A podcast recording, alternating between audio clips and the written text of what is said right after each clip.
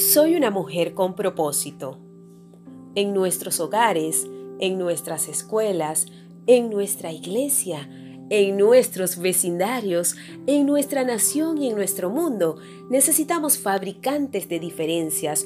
No necesitamos simplemente elegir o votar por personas que pueden hacer una diferencia. No podemos simplemente contratar a quienes hacen la diferencia. Tenemos que ser nosotras mismas quienes hacemos la diferencia, no tan solo pedir a otra persona que lo haga por nosotras. Marca la diferencia. Tengo una mente de reina. Esto va más allá de las palabras. Las personas que alcanzan la grandeza tienen una mentalidad específica y diferente al resto. En lugar de verse a sí mismas como trabajadoras con la tarea de ponerse en marcha, se ven a sí mismas como personas que deben hacer la diferencia, que tienen un propósito y una misión en la tierra. Cambian para verse a sí mismas como personas que pueden impactar a otras de manera significativa.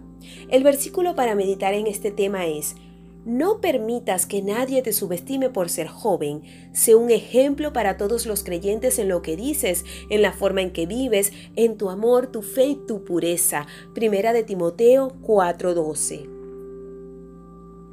En conclusión, en cada edad y etapa, Él está sosteniendo. Entonces Dios tiene una diferencia que tú debes hacer. Todos estamos llamados a hacer las buenas obras que Dios preparó para bendecir a otros, para darle gloria a Él, haciendo la diferencia en este mundo.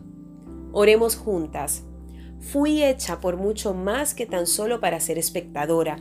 Tengo un legado para dejar que cambie la historia, que haga la diferencia, que dé vida y que tenga poder divino y sobrenatural. Jesús, te pido que trabajes profunda y claramente a través de mí mientras aporto valor a otros.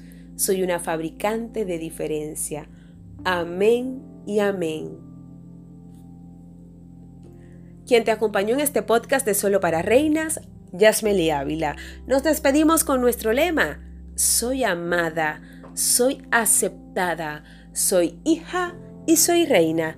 Chao, hasta la próxima.